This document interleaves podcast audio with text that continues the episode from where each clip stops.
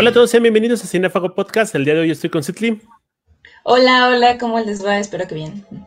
Hoy vamos a hablar de una película del cancelado Woody Allen, a quien queremos y de repente odiamos por algunas películas malas, pero hoy vamos a hablar de una película que me gusta mucho. Eh, ¿consideras que esta película habla de la nostalgia? Desde luego, es el tema central de la película, así de principio a fin. Yo creo que nos introducen así como el ideal de la nostalgia y terminamos como en lo que desencadena, o sea, que es como la aceptación del presente y de todo esto. Porque pues, sí, a lo largo de la película vemos como Bill Pender, que es el protagonista, va, o sea, todo el tiempo está ahí en ese, en ese momento anhelando cosas del pasado, anhelando a sus ídolos y diferentes cosas que, que se le van presentando en la vida. O sea, como que siempre se está negando a lo que vive en el presente. Y, sí, definitivamente la nostalgia es como, yo creo que es el móvil, el móvil principal de la película. ¿Tú qué piensas? Pues exactamente, yo creo que esa es la idea y nos habla mucho de percibirnos en el espacio en el que estamos para aprender a vivir, ¿no? Una de estas cuestiones del cine de Woody Allen es el hecho de que te hace pensar sobre las cuestiones que hay en la vida, las relaciones personales, y creo que lo hace de forma muy, muy interesante, ¿no? Creo que su guion está muy bien estructurado y este cuestión del carrito que te lleva al pasado, a la época que tú más quieres, es lo más romántico que puede haber en esta película que puede haber, y además el, o sea, los regresos, los regresos de la época caminando, o sea, el, el, hecho de caminar es como esa bella metáfora de que no importa cuánto, cuánto evadas tu realidad o cuánto, cuántas cosas te imagines que sean así como magníficas, siempre tienes que ir hacia adelante, o sea, no, vamos, el mundo no se detiene, ¿no? No importa qué crisis estés viviendo, tienes que seguir caminando. Y esa me parece también una muy buena metáfora. Y sí, efectivamente Woody Allen como que toca siempre muchos puntos muy humanos de manera magistral y muy sutil, que, que seguramente si los vemos nos vamos a sentir identificados. Otro de los aspectos que suele manejar Woody Allen es el hecho de tener películas que son, eh, por así decirlo, baratas, ¿no? Cuesta 17 millones esta película y a fin de cuentas recauda 151 millones. Eh, a ti de los personajes que vimos en el pasado, ¿cuál fue el que más te gustó? Yo creo que... Mm, ay, Dios mío, es una pregunta difícil. A lo mejor es que estoy entre Zelda Fitzgerald y Adrián, pero yo creo que Adrián. Sí, Adrián, porque finalmente ella acepta como, acepta su perdición emocional, ¿no? Ya al final que dice, bueno, yo sí había querido venir aquí a la Belle Époque, yo estoy aquí, hazle como quieras, vete al, bueno, no lo manda al diablo, pero, o sí, pero muy sutilmente. Ella sí dice, no, la verdad es que no, yo no quiero estar con gente que o sea, así como los escritores, ¿no? Que siempre tienen muchas palabras. Y sí, o sea, yo creo que ella dice, no, yo soy emoción, yo de aquí soy, no me molesten y ya. ¿No? Yo creo que me parece muy romántico el personaje, pero a la vez muy contundente. O sea, creo que es, es una mujer que, que vive más en la realidad que Gil.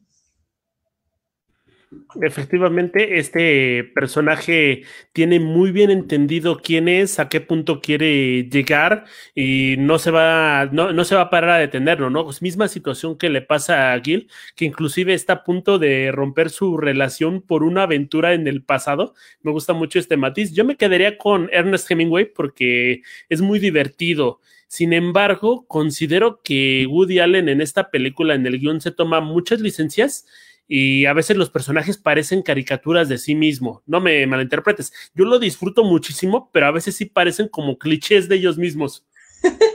Sí, precisamente, pero sabes, yo creo que es como un poco parte del estilo de Woody Allen, que le gusta como mofarse de, diferentes cosas, así como en De Roma con Amor, sí, sí te acuerdas también de eso, que se mofa de muchas eh, personalidades de Hollywood y de así como eh, de estas personas que ascienden al éxito y que luego nadie entiende por qué ni cómo, ¿no? Como las Kardashians o cosas así.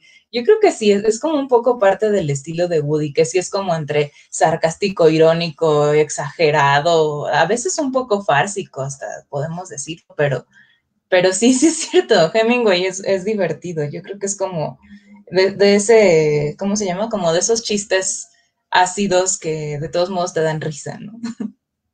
Eh, no me gustó tampoco mucho cómo presentaron a Dalí, porque si bien eh, Dani, Dalí es mucha pose, ¿no? Es la opinión que tengo yo de él, que es así del personaje que pues se fija más en su apariencia que en su arte, pero aquí lo veo así como de, hay un rinoceronte, me morí de risa, carcajeas, pero no lo siento tan natural ah, como debería de ser. Estas charlas entre los personajes no me las imagino tan cosmopolitas, tan, tan, este, tan extravagantes, ¿no? Pero creo que era necesario para que entendieran la película un poquito mejor y también tener más empatía con los personajes, ¿no? Porque con esos comentarios que realizan, eh, los recuerdas más a lo que tienes tú en la mente. Claro, definitivamente. Yo creo que eh, es que acercarse al terreno como de personas intelectuales y cultas es muy difícil, o sea, especialmente cuando, cuando no sé, o sea, bueno, cuando las personas que te van a ver pues no lo practican o no sé, es uno, ¿no?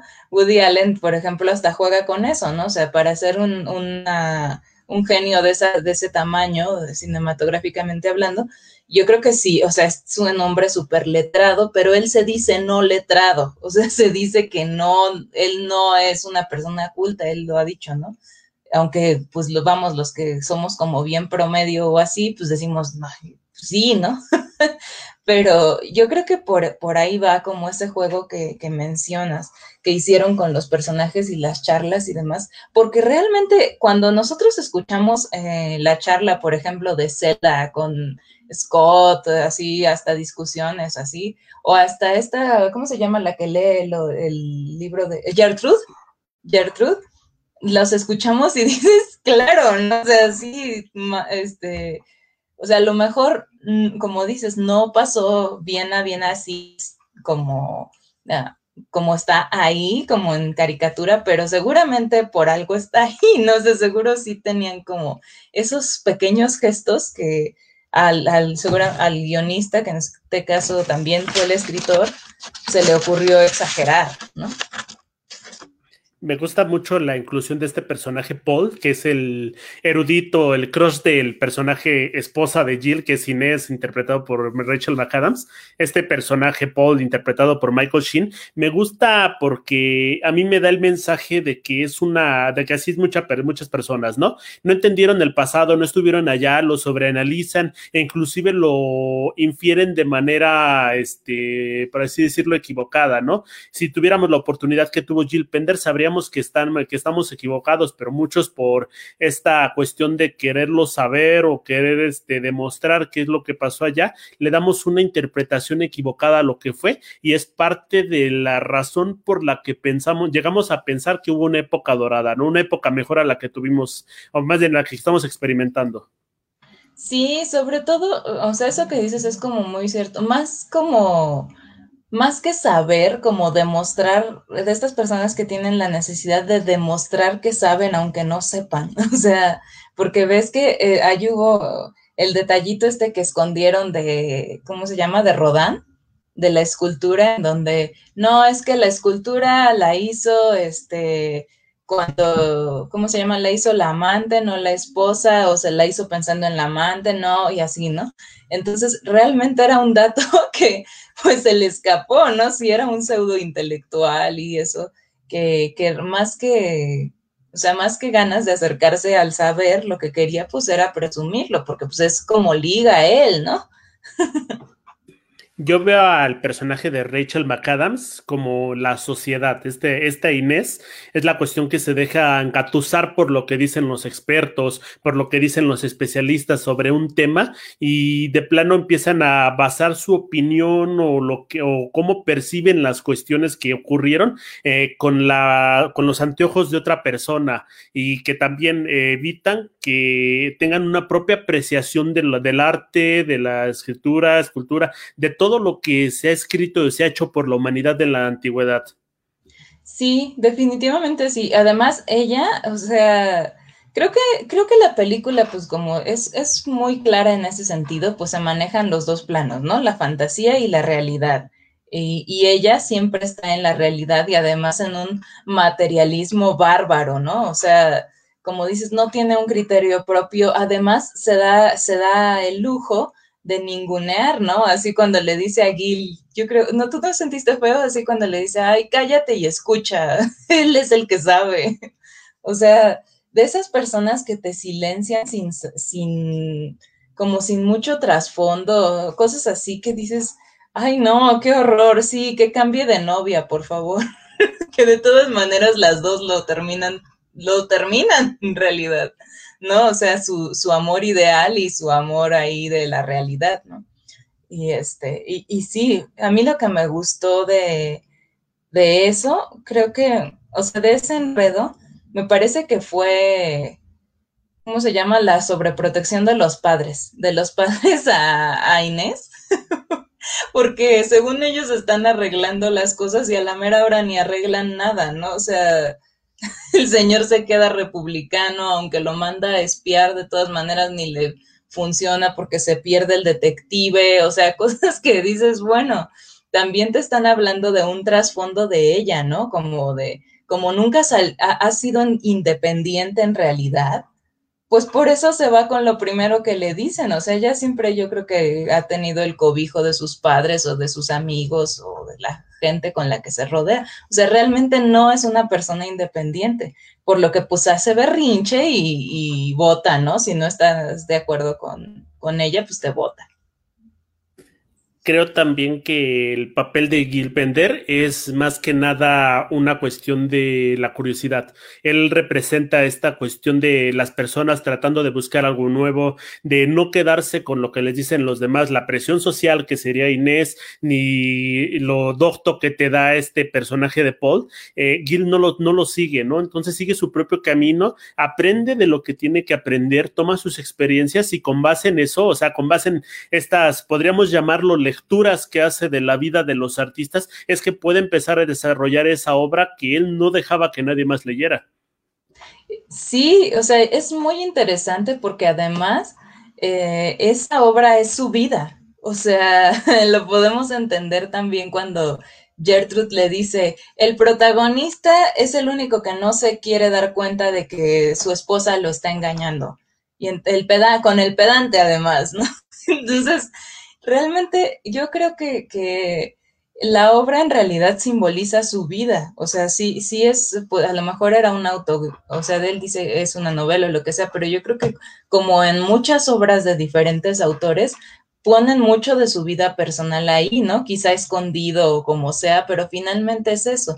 Y, y yo creo que a pesar de que lo vemos ahí medio torpe y este, como simpático, no es una persona como muy abierta socialmente. Entonces, el hecho de que le dé eh, a leer este, ese escrito a cualquiera es como te estoy dando mi vida, ¿no? Y mi vida no se la suelto a cualquiera. Entonces, esa, esa es una bonita metáfora porque sí eh, nos permite como dimensionar el mundo de Gil, sobre todo por la cantidad de momentos catárticos que le pasan a lo largo de, de la, la, cinta, ¿no? Es un personaje que se deja mover por los demás, por su pareja, por lo que el mundo quiere de él, que pues es prácticamente que se dedique a hacer películas que no disfruta. No sé hasta qué punto se habrá visto Woody Allen este, encarnado en ese papel, porque siempre le mete estas cuestiones autobiográficas, pero creo que este personaje de Adriana de Burdeos es buenísimo porque nos explica que a qué punto puede llegar al personaje, ¿no? Si bien tienes este materialismo de Inés, eh, tienes este papel de Adriana que es pura emoción, puro, puro romanticismo, todo visceral. Entonces creo que es ahí donde con ella que aprende a llevar la ambivalencia, ¿no? El equilibrio que debe, que debe tener toda vida. Sí, o sea, realmente justo es gracias a este encuentro que él logra un equilibrio, porque él dice, yo no quiero estar en el pasado todo el tiempo. Él mismo cuando le está diciendo, es que si te quedas aquí en el pasado, te, te vas a pasar en la negación y no sé qué, y le empieza a, decir todo, pero casi, casi que se lo está diciendo a sí mismo, ¿no? O sea, es, es como, como que se volvió su espejo y eso es, eso es un momento muy bello, ¿no? Porque finalmente creo que cuando, cuando eso te pasa con otras personas, como que les tomas un cariño especial, ¿no? Pero sí, o sea, en ese momento que es casi, casi al final, es cuando él dice, yo le estoy diciendo que no se quede anclada al pasado y él está anclado al pasado, ¿no? O sea, sí, sí es un momento así como fuerte y fuera de alcohol y de todo lo que podríamos, este, a lo que podríamos echarle la culpa de sus viajesotes, ¿no? O sea, porque hay un momento en que dices, está ebrio y por eso ve todo, y ya después le vuelve a pasar y pues sabes que no, ¿no? Y, justo al final, cuando el detective aparece por allá en el, en, creo que es el Renacimiento, o bueno, ah, sí, ¿no? En el Renacimiento. Este, pues dices, no, ok, sí ocurrieron los viajes, pero de verdad que, que todo es un, es un mensaje como muy constante de a qué acudimos los seres humanos para evadirnos, ¿no? O sea, para no ver eso que nos está pasando. ¿A qué al alcohol, qué a las fiestas, qué así, ¿no? Y no sé hasta qué punto nos esté diciendo Allen que el, el, papel del ser humano es crear. O sea, no creo que sea una casualidad que este personaje sea un escritor. No creo que sea una casualidad que se haya encontrado con cineastas, bueno, con personas que crean. Sea, no se encontró con un actor, no, bueno, sí, pero no se encontró específicamente con actores, no se encontró específicamente con deportistas famosos, con puras personas que llevaban a cabo, bueno, sí hay un torero, pero bueno, son personas que generalmente con su obra impactaron el mundo. Y creo que una parte de esto es también que encuentres tu propia voz, que te dediques el tiempo suficiente para este, reflexionar y elegir el camino que quieras buscar. Sí, yo creo que es un mensaje muy constante de Woody Allen en muchas de sus películas. Ahí tenemos que Vicky, Cristina de Barcelona, ahí tenemos, este, pues esta, ¿no? Midnight in Paris, o, sea, eh, como que constan, ah, Harry, el de los enredos de Harry, no me acuerdo cómo es su nombre en inglés, creo que es de Constructing Harry. Eh, pero casi siempre gira en torno a, gente del ámbito artístico, creativo. En este caso, pues sí, ¿no? Más bien, yo creo que el mensaje va dirigido, como dices, en como a la autenticidad creativa, ¿no? Porque sí, o sea, está ahí en medio de un montón de señorones del arte y él incluso hasta se siente se siente menos, ¿no? O sea, dice, no, pues es que yo casi, casi vengo pasando y, esto, esto es lo que yo he hecho, ¿no?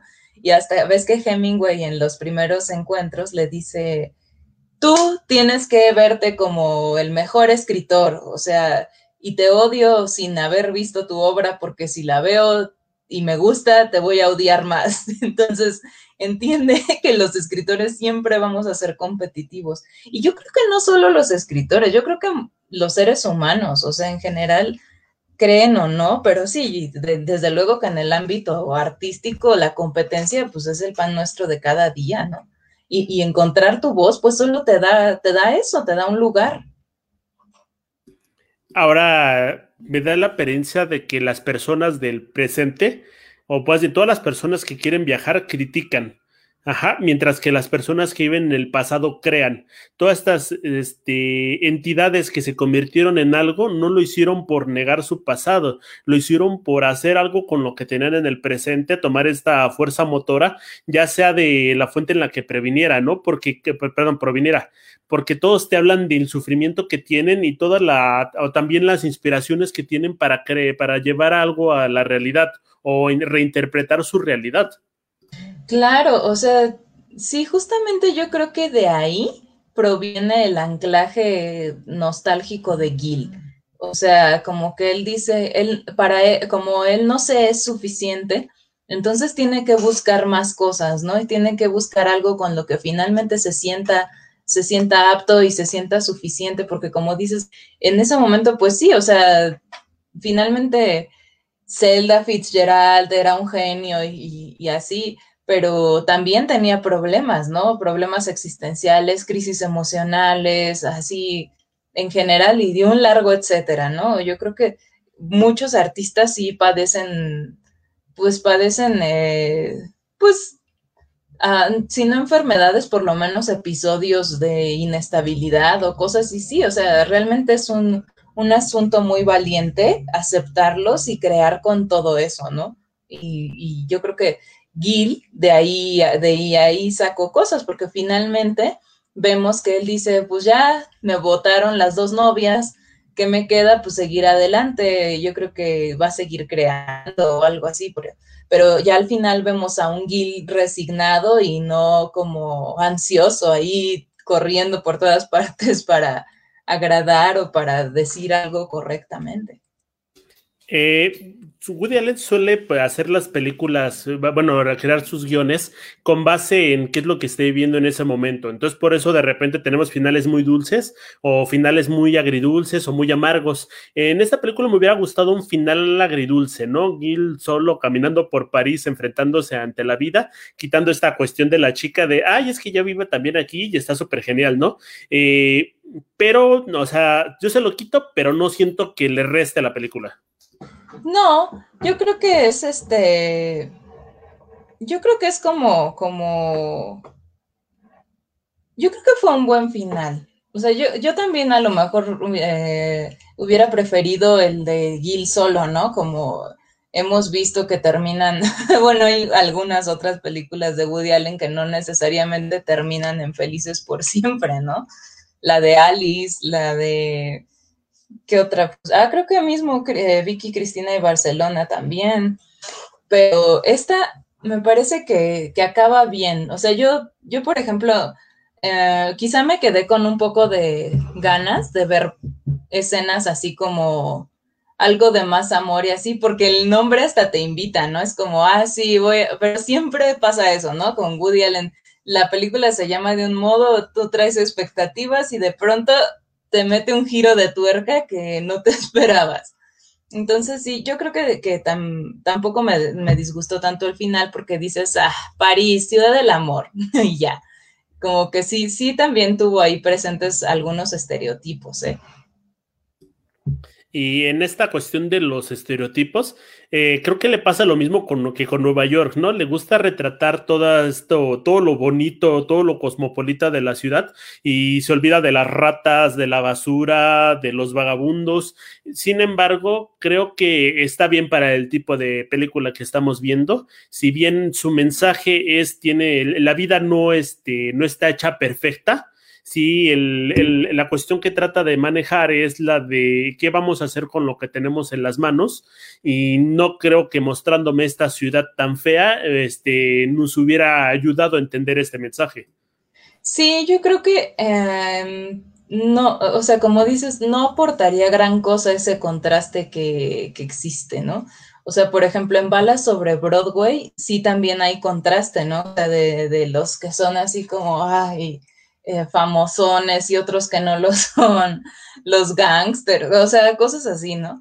Que dices, ok, ese contraste definitivamente ayuda a la película. Como dices, no, acá no, porque en realidad lo que estamos viendo es el mundo interno de Gil. O sea, no, no, la película no es como en torno a, a París, o sea, es, es como el, el mundo de Gil, y de hecho casi todo lo vemos con los ojos de Gil. o sea, es como, vamos a ponernos en Gil y entonces vemos todo en ocres y en cosas que nos transmitan nostalgia o sepias así como, o no sé, ahí como luces de cosas románticas y así, porque en realidad así es como Gil lo vio, ¿no? O sea, de hecho, todo el tiempo estamos ahí transitando en, en sobre la estética de Gil, que París lloviendo, que los 20, que, o sea, todo, todo, todo es como los gustos de, de este protagonista.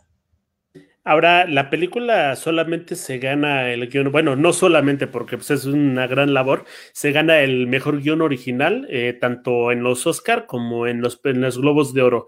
Creo que se debe mucho a la cuestión de cómo maneja la fantasía, porque resuelve de una forma muy práctica. Toda la cuestión de estamos en el mundo real o no estamos en el mundo real, lo deja pues, a interpretaciones, pero no es el meollo del asunto, ¿no? Creo que se encarga más de contarnos una historia que envolver artífice esta cuestión de que está viajando en el tiempo, cuando generalmente lo que hacen estas películas es darle énfasis al viaje en el tiempo y no a un conflicto como tal.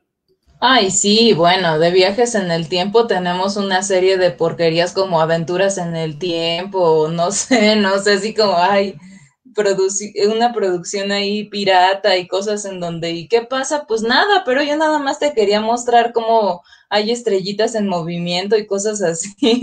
bueno, ya, cosas como ya mejor, pues que, que, que hay como Dark, pues Back to the Future, o no sé, o sea, otras cosas en donde, como dices, lo central es el viaje, no lo que pase ahí. Y realmente acá lo que nos importa es lo que le está pasando a Gil, ¿no? Porque él, aunque no lo veamos, está constantemente viajando del pasado al futuro, del pasado al futuro.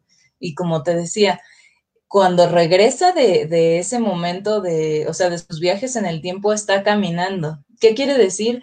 Que cuando ya te haces consciente de ti, es cuando regresas al tiempo en el que estás este, viviendo, ¿no? A veces, a veces uno incluso está, no sé, ya estás haciendo cualquier cosa y te llega un recuerdo y te vas y hasta que tu perro te muerde o hasta que te, se te cae el agua, no sé, o sea, alguna cosa mundana es que regresas al momento y entonces creo que, creo que eso es muy, como muy importante en esta, en esta película Además de que, pues bueno, se cumple la paradoja esta de que lo del pasado afecta al futuro y el futuro también afecta al pasado. Y es como de, por ejemplo, cuando le recuerda a Buñuel, ¿no? Del ángel exterminador. Bueno, le hace una referencia, oye, puedes hacer este una película que trate de esto y Buñuel así de qué. Y sería interesante ver qué tantas cosas fueron influenciadas por aquí la parte de esto, ¿no? Y hablando precisamente de él, creo que es una película también escrita que no importaba quién estuviera en el papel principal. Siento a Owen Wilson en este y en prácticamente todos sus papeles muy desangelado, como muy X pero es un papel escrito para un actor X, ¿no? Entonces siento que no debe haber sido muy difícil de dirigir y siento que en todo momento le crees lo que está diciendo y lo que está viviendo. Sí, fíjate que él no es de mis actores favoritos. O sea, eh, yo creo que él ha sido como de mucha comedia y así, pero, pero me parece un actor como de estos de los de tres pasos pastelazo y, cosas así. Y, acá, pues sí, o sea, como dices, yo creo que, que fue, fue una buena elección, puesto que se trataba de un personaje en crisis, ¿no? O sea, no de uno que está así como súper seguro con lo que está haciendo y súper sabe a dónde va y cosas así. Porque la esencia de la película, además de la nostalgia, pues es la inestabilidad. O sea, este personaje es muy inestable emocionalmente y él está en busca de estabilidad. O sea, está buscando una cosa que, que le dé equilibrio, pero felicidad, pero satisfacción. O sea, por eso en una sola noche lo abandonan dos, ¿no? Y ya entonces como ya logró, o sea, ya se sintió votado, pues bueno, entonces ahora ya viene un poco de estabilidad, pero de todas maneras después, este, al final que entendemos que se va con Gabriel, es como, bueno, ok, tampoco le satisfizo eso, ¿no? La, la soledad que él tanto buscaba. Y a fin de cuentas, pues nos habla de un personaje que inclusive después de esta historia va a ir creciendo. Creo que este final, entre comillas, abierto, apela mucho a lo que podría ser la vida. Que antes detestaba estas cuestiones, ¿no? Que no hubiera un cierre concreto, pero me gusta que aquí me lo dejen así, ¿no? Porque nos habla, es como una metáfora de la vida esta película. El hecho de no todo está escrito y pues esto tiene que seguir, quieras o no. Claro, Claro, o sea, definitivamente yo creo que los finales abiertos te dan ese chance de que tú construyas qué, qué puede pasar, o sea, y incluso te da, te da la oportunidad de que tú te juzgues a ti mismo, ¿no? O sea, tú, ¿por qué quieres ese final? O ¿por qué yo estoy pensando en esto? Y así, o sea, yo creo que es una gran virtud de los, de los finales abiertos, porque finalmente te dicen, bueno, las cosas funcionan, o sea, funcionan, te gusten o no, pero funcionan, ¿no? Entonces, sí, o sea, en realidad, como dices, es una metáfora de la vida misma porque nunca nadie sabe eh, cómo vamos a terminar, ¿no? Efectivamente, y creo que es la primera vez que vimos una película donde ninguno de los dos lloró. Está conmovedora, está linda, está tierna, pero creo que es más como para reflexionar. Tampoco es como la película de filosofía o algo muy, muy, muy sesudo, pero sí está como para tomarte un tiempo para hablarte de ti mismo, ¿no? Pasar un ratito contigo y después salirte a caminar un ratito con el perro, sin el perro, con pandemia o con pandemia, ¿no? ¿Cuáles son tus conclusiones de esta película, Citli? Fíjate que la primera vez que la vi me pareció muy romántica y muy linda y esta segunda vez que la vi, este, me pareció un poco más, eh, un poco más densa. O sea, sigue siendo romántica, es, es una película yo creo que linda, que sí está definitivamente dentro de la comedia, dentro de la comedia romántica, pero sí me parece una película, como dices, de reflexión, de que no te deja sin nada que decir, ¿no? O sea, de que no la olvidas fácilmente por la cantidad de, simbolismos y de como de mensajes, ¿no? Que hay entre líneas. A lo mejor no ves el soliloquio de Hemingway, pero con tres cosas que te dice, ya sabes cómo te hace, te simbra, ¿no? Te, te cambia en algo. Ahora, creo que estaría muy valioso que todos viéramos esta película que entendiéramos un poquito más de quiénes somos y finalmente que si viajamos en el tiempo, pues no nos vayamos al medievo, ¿no? Porque había un montón de enfermedades. ah, también es, me quedo igual con la frase de, porque en ese momento, aquí todavía no hay antibióticos. Efectivamente. Y si viaja al pasado, tome antibióticos. Esto fue Cinefago Podcast. Sidley, muchas gracias, como siempre. Gracias a ti. Nos estamos viendo la siguiente. Sale, bye.